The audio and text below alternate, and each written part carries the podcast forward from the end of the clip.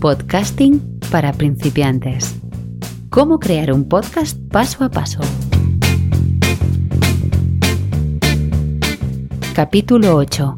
Cómo hacer un podcast. Edición y montaje 2.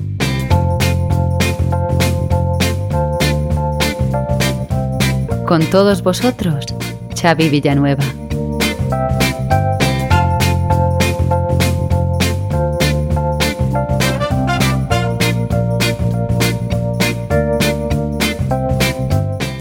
Todos y bienvenidos a este octavo capítulo de podcasting para principiantes. No quiero empezar el programa sin antes disculparme con todos vosotros por este periodo de ausencia de casi tres meses en los cuales no he podido publicar debido por suerte a buenos motivos y a causas profesionales, ya que durante este verano se me propusieron dos eh, proyectos audiovisuales en mi faceta como realizador audiovisual a los que he tenido que hacer frente y que por suerte me han producido muchas alegrías. Además en mi faceta como músico he tenido este verano diversos eh, conciertos y evidentemente he tenido que preparar un repertorio y preparar dichos conciertos, además de que en la web gananci.com me han contratado para realizar un podcast semanal, Gananci Friday, al cual os invito a que os suscribáis si os apetece, y todo esto evidentemente unido a mi periodo vacacional, eh, en el cual, como todos y cada uno de nosotros, creo que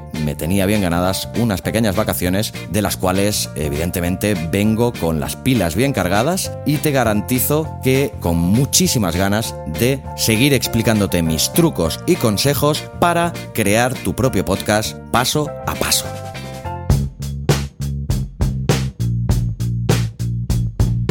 Pues bien, hoy te hablaré de cómo editar un podcast con Audacity. En el capítulo anterior te hablé de la postproducción de tu podcast, detallando los dos procesos claves de la misma, la edición y el montaje.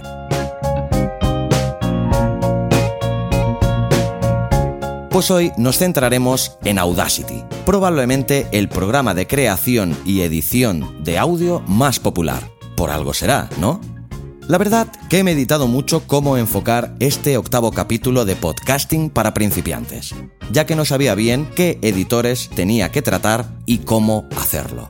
Era fácil acabar con un capítulo excesivamente extenso, bastante más largo que la media del programa, y no es eso lo que pretendía. Al final he optado por hacer una especie de tutorial centrado exclusivamente en el software gratuito de edición de audio por antonomasia, o lo que es lo mismo, Audacity.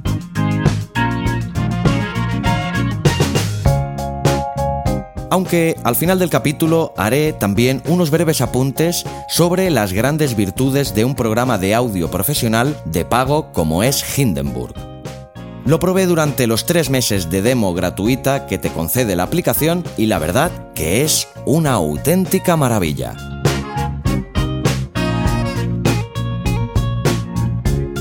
Como todas las semanas, en la sección Repoker de Podcasters contaremos también con la inestimable colaboración de nuestros cinco podcasters de cabecera. O lo que es lo mismo, Emilcar, CJ Navas, Florencia Flores, Luis del Valle y Oliver Oliva, que nos deleitarán con su saber y sus sabios consejos. Dicho todo esto, te dejo ya con este octavo capítulo de Podcasting para principiantes. Cómo editar un podcast con Audacity. Audacity es una potente aplicación multiplataforma de edición de audio creada en 1999. Pocos años después, en mayo de 2008, Audacity fue incorporado a la lista de los 100 mejores productos del año según los lectores y editores de la revista PC World. Audacity es un programa totalmente gratuito. Como en el programa anterior ya os comenté las principales configuraciones que teníais que hacer una vez abierto el programa, no lo volveré a repetir. Si quieres escuchar o leer el capítulo anterior puedes hacerlo en abismofm.com barra cómo hacer un podcast la postproducción. Lo primero de todo que tenemos que hacer con Audacity, creo yo, es conocer un poquito la interfaz del programa. En mi caso, yo trabajo con la aplicación para Mac, aunque pueden haber algunas diferencias con la interfaz del programa para Windows, estas son mínimas. En la parte superior izquierda de la pantalla hallamos los botones de pause, play, stop, ir al inicio, ir al final y el botón del rec. Justo a su lado o debajo, según la disposición que escojas en tus preferencias, tenemos la barra de herramientas de control, en la que están presentes unos iconos con los que tienes que familiarizarte cuanto antes, ya que los usarás constantemente. Te voy a enumerar ahora paso a paso eh, cada una de las herramientas. Como el audio evidentemente no es visual, si quieres eh, apoyarte con imágenes, puedes ir a la web abismofm.com en la que encontrarás el post dedicado a este capítulo, en el que encontrarás los iconos de cada una de las aplicaciones, aunque te haré una breve descripción de cada uno de ellos para intentar situarte lo mejor que pueda. Vamos a ello. La primera de estas herramientas es la herramienta de selección es la principal herramienta para seleccionar audio. Esta herramienta tiene la forma de una I latina mayúscula. Pues bien, haciendo clic en una pista ubicaremos el cursor y haciendo clic y arrastrando seleccionaremos un rango de audio. Si la arrastramos de una pista a otra, podemos también seleccionar múltiples pistas. Podemos extender una selección a un nuevo punto en la pista haciendo clic mientras mantenemos presionada la tecla mayúsculas. La segunda de las herramientas de la que os voy a hablar es la herramienta envolvente. El icono de la misma es ciertamente parecido a un reloj de arena cruzado por una raya azul y nos da un control preciso del nivel de volumen directamente en la ventana de la pista. Cuando tenemos seleccionada esta herramienta, cada pista es resaltada en una línea azul con puntos de control al principio y al fin de cada una de las pistas. Para cambiar un punto de control, hacemos clic sobre él y lo arrastramos a una nueva posición. Para añadir un nuevo punto, hacemos clic en cualquier parte de la pista donde no exista ninguno. En cambio, para remover o eliminar un punto, hacemos clic en él y lo arrastramos fuera de la pista hasta que desaparezca. La herramienta lápiz, que evidentemente viene representada por el dibujo de un lapicero, nos permite editar punto por punto la forma del sonido muestreado. Hay que usarla en combinación con el zoom hasta ver los puntos y poder modificar. La herramienta de zoom, que viene representada con una pequeña lupa, nos permite acercarnos o alejarnos de una parte específica del audio. Para acercarnos, simplemente haremos clic en cualquier parte del audio y para alejarnos haremos clic con el botón derecho del ratón. La siguiente herramienta que nos encontramos es la herramienta de desplazamiento en el tiempo, que viene representada con una eh, línea recta con una punta de flecha a cada banda. Esta herramienta permite cambiar la posición relativa de las pistas en relación una con otra en el tiempo. Hacemos clic en la pista y la arrastramos a la izquierda o hacia la derecha. Y por último, la herramienta multitarea que viene representada por un asterisco y que la verdad, como no la he usado nunca, no sé cómo funciona. Si alguien quiere aportar su granito de arena a este programa, puede explicarlo en los comentarios del post o en redes sociales donde me encontrarás como Abismo FM. La verdad es que será muy bien recibida tu aportación. Ahora te voy a hablar de otra de las barras de herramientas que tenemos y que está justo al lado de la de herramientas de control y que es la barra de edición en la que tenemos los siguientes comandos. Te vuelvo a repetir que si quieres ver todo esto de forma mucho más gráfica, te dirijas al post. El primero de estos comandos es el botón cortar, que corta todo lo que tengamos seleccionado y lo deja en el portapapeles. El botón copiar deja en el portapapeles nuestra selección sin cortarla del proyecto original. El siguiente botón es el botón pegar. Este botón coloca todo lo que tengamos en el portapapeles en la posición en la que tengamos en ese momento el cursor. Si tenemos hecha una selección, esta será sustituida por el contenido del portapapeles. El botón recortar corta toda la pista de audio menos lo que tengamos seleccionado. El botón silenciar sustituye todo lo que tengamos seleccionado por silencio. El botón deshacer deshace la última acción realizada el botón Rehacer realiza la última acción que hemos deshecho y también nos encontramos con los botones de visualización. El primero amplía la visión de las pistas, el segundo la reduce. El tercero ajusta la selección a la zona de trabajo y el cuarto ajusta todo el proyecto a la zona de trabajo.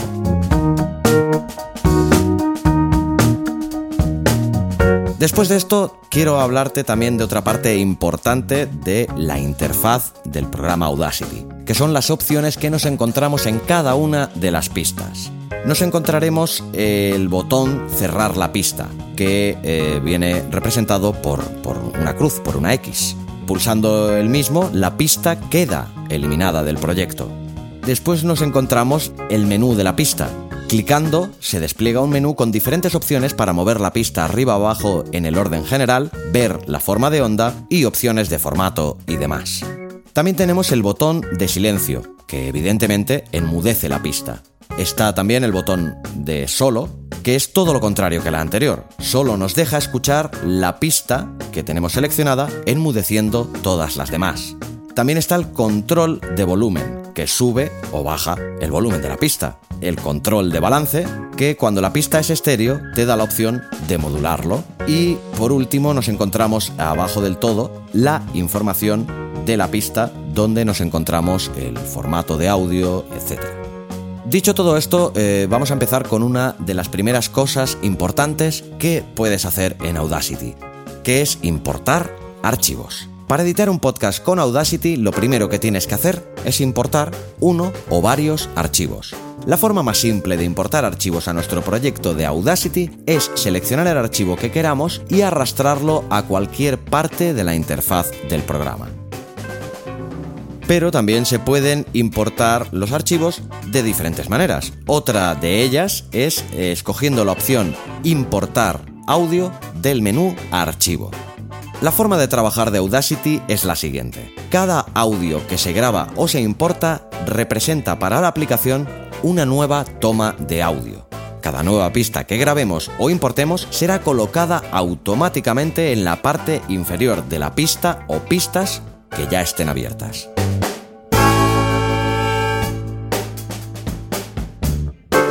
Ahora te voy a explicar cómo hacer un fade in o un fade out, que son dos de los efectos más utilizados en la edición de audio. Puedes aplicarlos sobre cualquiera de las pistas que tengas en tu proyecto.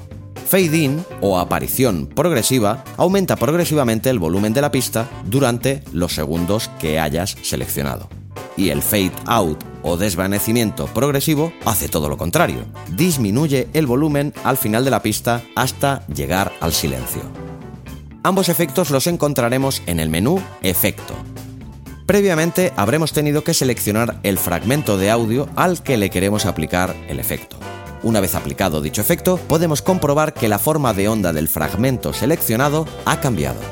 Escucha el resultado y si estás convencido con él, a por otra cosa.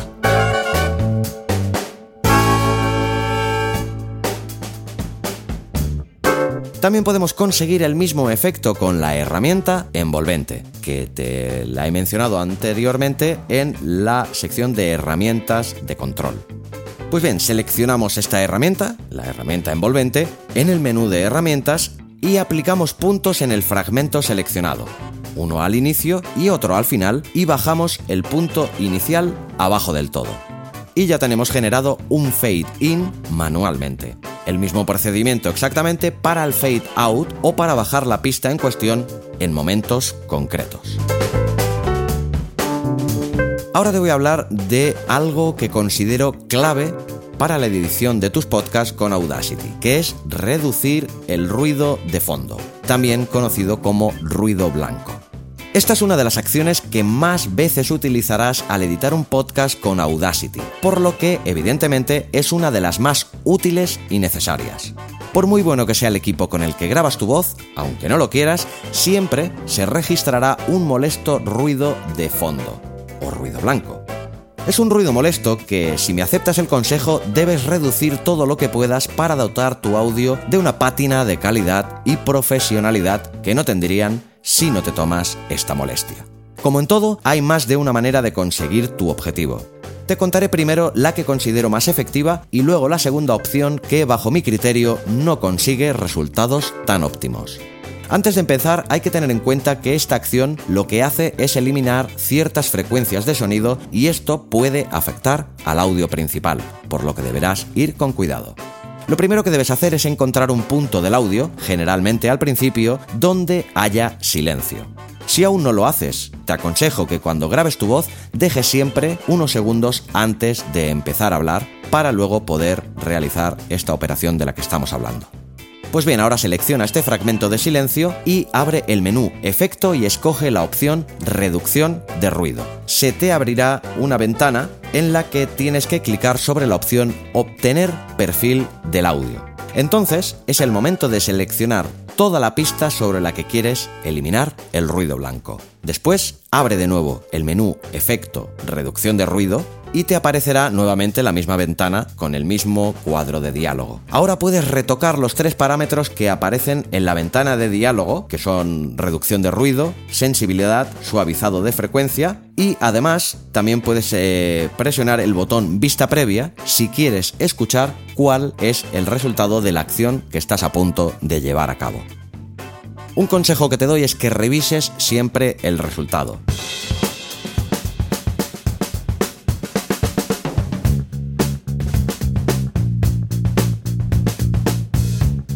Yo en la mayoría de ocasiones dejo estos parámetros que hemos tocado como vienen predeterminados porque sirven a mi propósito. Pero primero es mejor que pruebes varios cambios para que veas cómo actúa el efecto sobre tu audio. Una vez creas que has conseguido el efecto deseado, haz clic en aceptar, escucha el fragmento de silencio que había seleccionado al principio. Verás que el ruido de fondo ha sido prácticamente eliminado. Ahora escucha el resultado en el resto de la pista y cómo ha afectado esto a tu voz. Si el resultado es óptimo, ya habrás eliminado el molesto ruido de fondo. Si no, haz clic en deshacer y vuelve a probar modificando los parámetros antes mencionados. La otra opción que tienes para eliminar el ruido blanco de fondo es utilizar otro filtro que se encuentra también en el menú Efecto. Se trata del efecto High Pass Filter. Lo primero que debemos hacer es clicar sobre la opción Depurar. Una vez hecho esto, reproducimos. Si no estamos contentos con el resultado, volvemos a abrir el menú Efecto, seleccionamos la opción High Pass Filter y modificamos los parámetros de los filtros de modulación, Roll Off y Cut Off Frequency podemos repetir esta operación hasta que demos con el resultado deseado. Vuelvo a reiterar que a mí me gusta más la opción anterior y me da mejores resultados. Pero cada maestrillo tiene su librillo y cada cual es libre de hacer lo que más le plazca. Dicho esto, vamos a pasar a otro punto importante que es el normalizado del audio. Una vez realizada con éxito la reducción de ruido blanco, observarás que la pista en cuestión ha perdido un poco de volumen.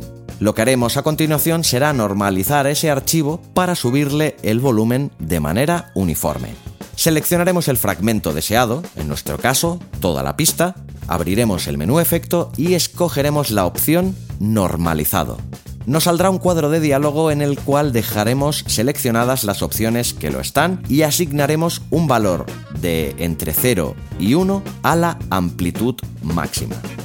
Hacemos clic en vista previa para escuchar el resultado y si es el que buscamos le damos a aceptar. Verás como la forma de onda de la pista se modifica y ya tenemos nuestro audio sin ruido de fondo y además normalizado. Otro de los efectos que puedes aplicar con Audacity es cambiar el tono de tu voz.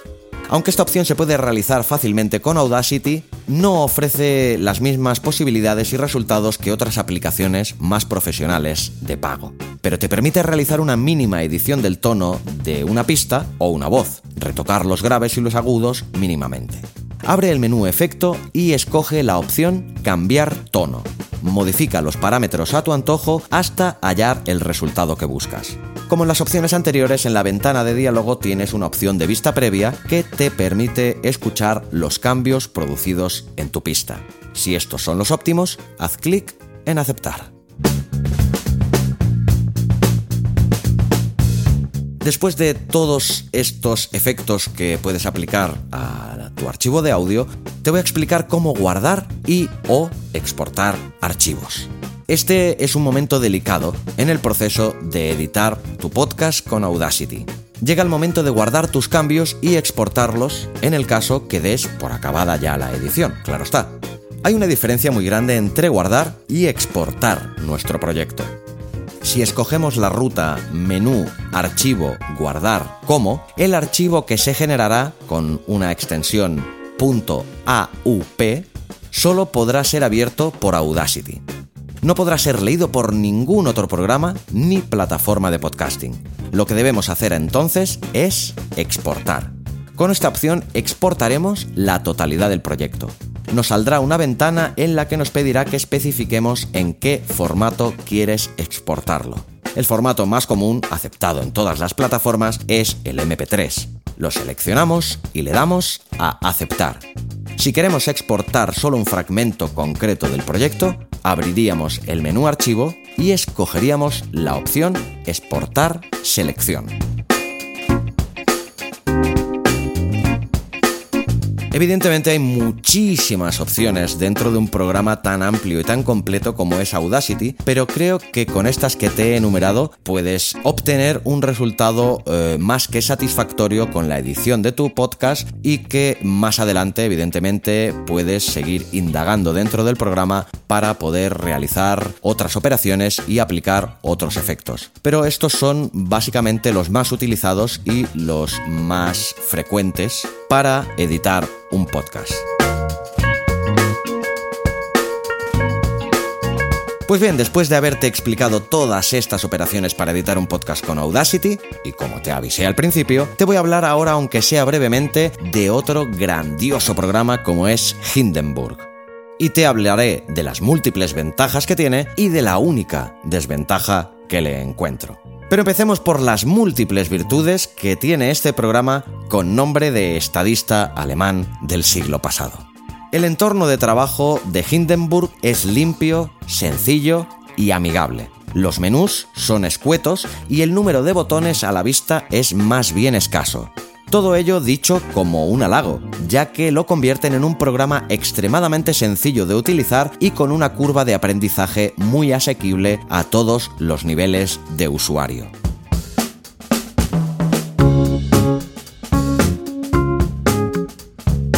No hay que olvidar que Hindenburg es un programa pensado exclusivamente para periodistas profesionales de la radio y podcasters. La mayoría de las operaciones de las que te he hablado antes con respecto a su realización en el entorno de Audacity, Hindenburg te las realiza automáticamente, sin tener que mover tú un solo dedo. El normalizado de audio es automático. En el mismo momento de la importación de cualquier audio, Hindenburg te lo normaliza automáticamente a los niveles marcados por los estándares de la industria. La reducción de ruido de fondo es de una sencillez extraordinaria. Tan fácil como activar un botón y nivelar un dial a tu antojo. No tienes que hacer absolutamente nada más. Además, la pérdida de calidad en la voz es nimia, casi imperceptible. También tiene una opción súper práctica como es grabar tus entrevistas por Skype directamente desde la misma interfaz del programa. Una gran solución, sin duda. Todo en este programa es sencillo, funcional, a la vez que profesional. Os invito a que lo probéis. En la web de Hindenburg tenéis la opción a acogeros a una demo totalmente gratuita de este magnífico programa durante tres meses. Un periodo nada desdeñable, sin duda. Yo lo he probado durante este periodo y os garantizo que es una auténtica maravilla. No os defraudará en absoluto.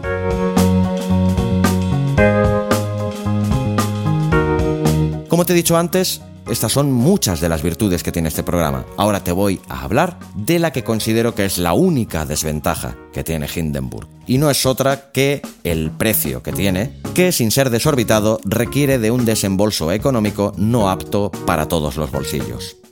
Su versión Pro está ahora mismo por 350 euros, con el IVA incluido, aunque también tienes una versión llamada Journalist que cuesta 85 euros, pero que evidentemente tiene menos opciones que la versión profesional.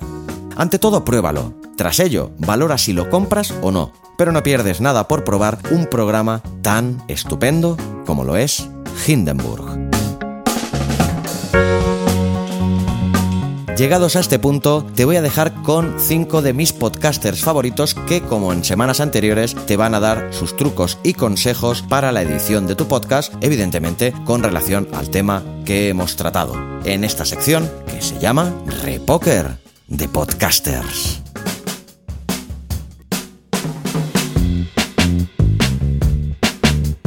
Repoker de Podcasters.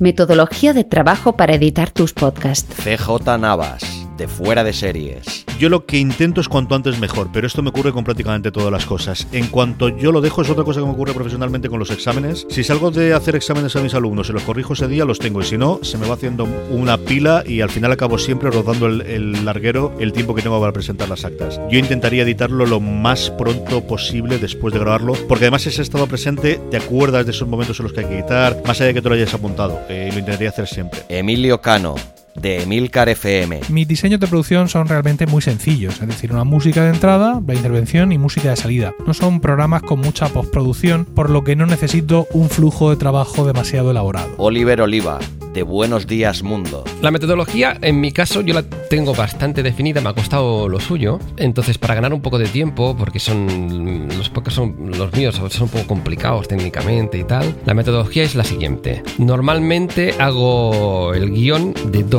podcasts. Y entonces dedico, pues yo que sé, a veces una mañana entera a hacer uh, el guion de dos podcasts y la, hago seguido, por una cuestión de productividad. Es decir, cuando uno está en modo de crear el guion, pues está en modo de crear el guion, no está en modo de editar.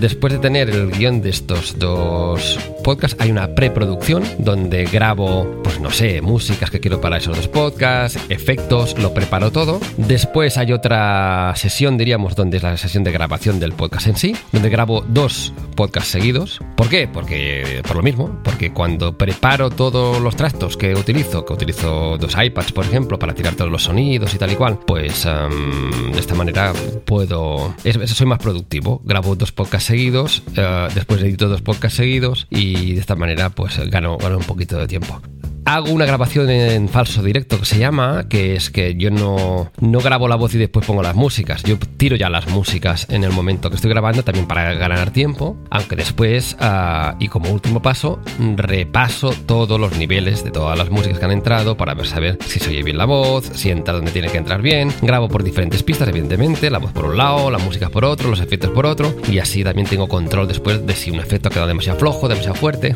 y lo repaso todo, le pongo un lacito y lo bueno, y esta es mi metodología. Luis del Valle, de la tecnología para todos. La metodología que yo utilizo para editar mis podcasts es muy simple y muy sencilla. Al final, cuando yo grabo, lo que hago es grabarme directamente con Audacity y lo que voy haciendo es eh, escuchando todo lo que he grabado, donde vea imperfecciones pues las voy solucionando, donde vea silencios lo voy recortando y poco a poco voy avanzando. Una vez que ya he terminado toda esa edición, lo que suelo hacer es, por un lado, normalizar el audio, luego lo comprimo y si tengo que ecualizar, pues ecualizo. Todo esto lo he ido aprendiendo a salto de mata. Al final he ido viendo por internet cómo se podía hacer o cómo podía mejorar el audio y lo que he conseguido es que cuando yo lo escucho, pues lo veo, lo escucho bien y por lo tanto eh, creo que es suficiente para la audiencia que lo escuche. De hecho, es importante, por ejemplo, el tema del micro. Si tú ya tienes un micro eh, bueno, lo que vas a conseguir es que vas a evitar tener que dedicarle muchas horas a la edición de audio. Florencia Flores de no ficción. Yo trabajo con el programa Hinderburg que me permite rápidamente limpiar con algunas aplicaciones y efectos. Este me permite limpiar el ruido ambiente, me permite grabar desde Skype, me permite nivelar fácilmente los volúmenes. Es un programa de edición no destructiva, con lo cual si yo corto o elimino una parte del audio, luego siempre lo puedo recuperar. No es destructiva como es por ejemplo el Soundforce. Eso es muy, muy importante. Y después nada, es un programa que tiene actual, eh, que completamente, que cotidianamente se está actualizando. Entonces eso me parece que también es una forma interesante. A mí en particular a la hora de editar los podcasts me gusta tener proyectos visualmente higiénicos, no, no sé, como eh, prolijos, es decir, separar los canales, primero la voz, luego la música, poner todo junto, que yo simplemente cuando vea el proyecto me quede claro dónde está este, el esquema, ¿no? Eso me parece que es fundamental, centralizar todas las voces en uno, este, poder, eso también nos ayuda a la hora de cuando aplicamos efectos a los canales, ser claros, así que en ese sentido me parece que eso es súper útil. Un truco para ahorrar tiempo editando. Si tienes la obsesión en la cabeza de esto se puede arreglar después, sí, pero con más tiempo. Pensar siempre y tener un formato de programa para editar lo menos posible. Todo el tiempo que dediques al podcast antes de grabar lo recuperarás exponencialmente en tiempo de edición. Guión bien estructurado, buen equipo y entorno controlado. Hacer un falso directo que se llama, que es mm, tirarse las músicas y preparárselo todo, que requiere de un tiempo también, ¿eh? requiere de un tiempo, no ese día, sino requiere de un tiempo, pues a lo mejor una, no, yo, yo, estuve semanas para encontrar un tiempo, uh, un, método para, por ejemplo, poner y disparar todos los audios. Yo, por ejemplo, utilizo un iPad uh, Pro grande para como cartuchera donde tengo todas las músicas, las voy disparando en cada momento. Entonces, esto permite uh, ahorro de tiempo de después ir cargando las músicas. Yo ya las tiro y además el hecho de ponerte las músicas en, en directo, como si dijéramos, permite que con la voz uno se vaya adaptando a esas músicas y juegue con esas músicas. Un buen consejo de edición es siempre, nada, ser prolijos en nuestras computadoras, tener todo claramente guardado. Esto parecen detalles tontos, pero la verdad que nos cambian la vida a la hora también de pensar la edición. Y lo mismo de siempre, ¿no? Tener claro qué queremos decir para también lograr eso con, con los efectos. A mí en particular me gusta la edición en seco, me gusta editar sin siempre usar música de fondo, me gusta generar esos climas con efectos o me gusta generar esos climas con mismo las pausas, con los silencios, este, me gusta escuchar la voz limpita, así que no sé, eso, eso también tiene que ver con los gustos de, de, lo que nos pasa estéticamente a cada una que produce podcast, ¿no? ¿Un truco para aumentar la calidad final del audio? Pues no sabría decirte, yo utilizo en algún caso Levelator, pero es más para nivelar, y luego eh, Hinderburg tiene un filtro de ruido, de ruido maravilloso. No hay trucos realmente para aumentar la calidad final del audio, más que la calidad propia del equipo de grabación y como siempre un entorno silencioso. Un truco para aumentar la calidad final del audio sería imprescindible el uso de compresores o Levelator, creo que se llama, es un software que se utiliza en el podcasting. Yo lo tengo ya en el programa, la mayoría de programas, incluso Audacity, tienen compresores, jugad con ellos y os ahorraréis, o, ahorraréis utilizar el, el Levelator, pero esto aumenta y muchísimo la calidad del audio. ¿Qué es lo que hacen estos programas? Pues bueno, que no, que una música y de repente la música suba y, y tú veas con el coche y, te asustes, porque no permite subir más de un punto y no permite bajar más de un punto. Está nivelado, diríamos, y esto da un confort brutal al oyente. Y este de los trucos para mí imprescindibles a usar en un audio.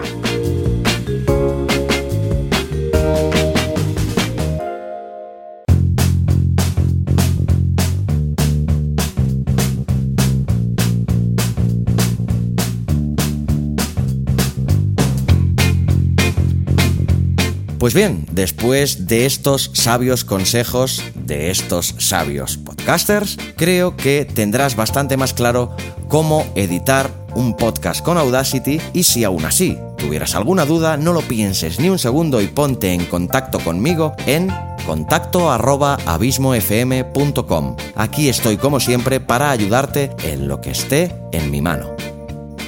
Si llegas a podcasting para principiantes por primera vez, te recomiendo que escuches los podcasts anteriores. Los puedes escuchar en www.abismofm.com barra podcasting para principiantes.